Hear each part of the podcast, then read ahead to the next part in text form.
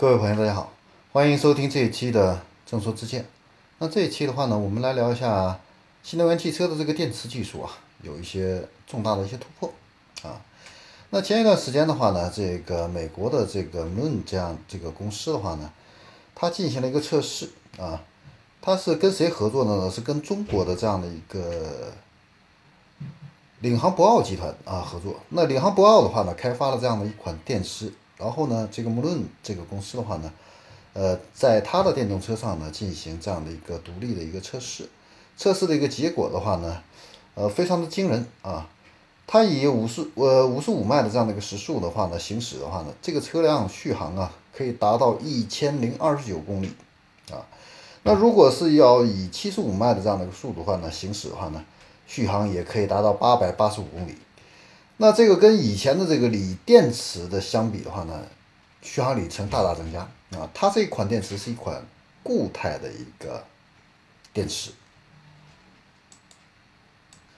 那它的这个固态电池的话呢，比一般的这个锂电池啊，呃更轻啊。那一般商用的这个锂电池的话呢，都需要配一个这样的一个冷却系统，但是这个固态电池的话呢，它可以自然的去冷却，那没有这样的一个额外能源的一个消耗。也不需要额外的这样的一个冷却系统啊，呃，而且它还有一这样的一个优点，就是它的这个电池里边没有这个可燃材料，所以的话呢，呃，非常的安全环保，这就给未来的这个纯电动汽车的这个发展空间又打开了一个新的窗户。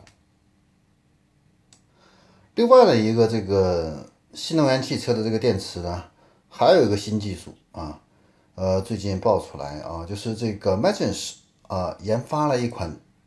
这个新的这个锂离子电池啊，那这个电池的话呢，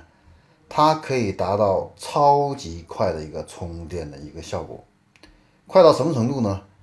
我们通常的电动汽车的话呢，一般是可以在半个小时之内，可以从百分之二十或者是三十的电量电量啊，充到百分之八十啊，但这款呢电池的话呢，它可以在六分钟之内就充满百分之八十五的电。这个就非常厉害了，这速度提升了几倍啊！所以呢，如果这个技术呢未来能够应用啊，呃，这个对整个汽车行业的这样的一个改变的话呢，也是可想而知的啊。那它会大大的加快整个电动汽车的这样的一个呃进入家庭的这样的一个进程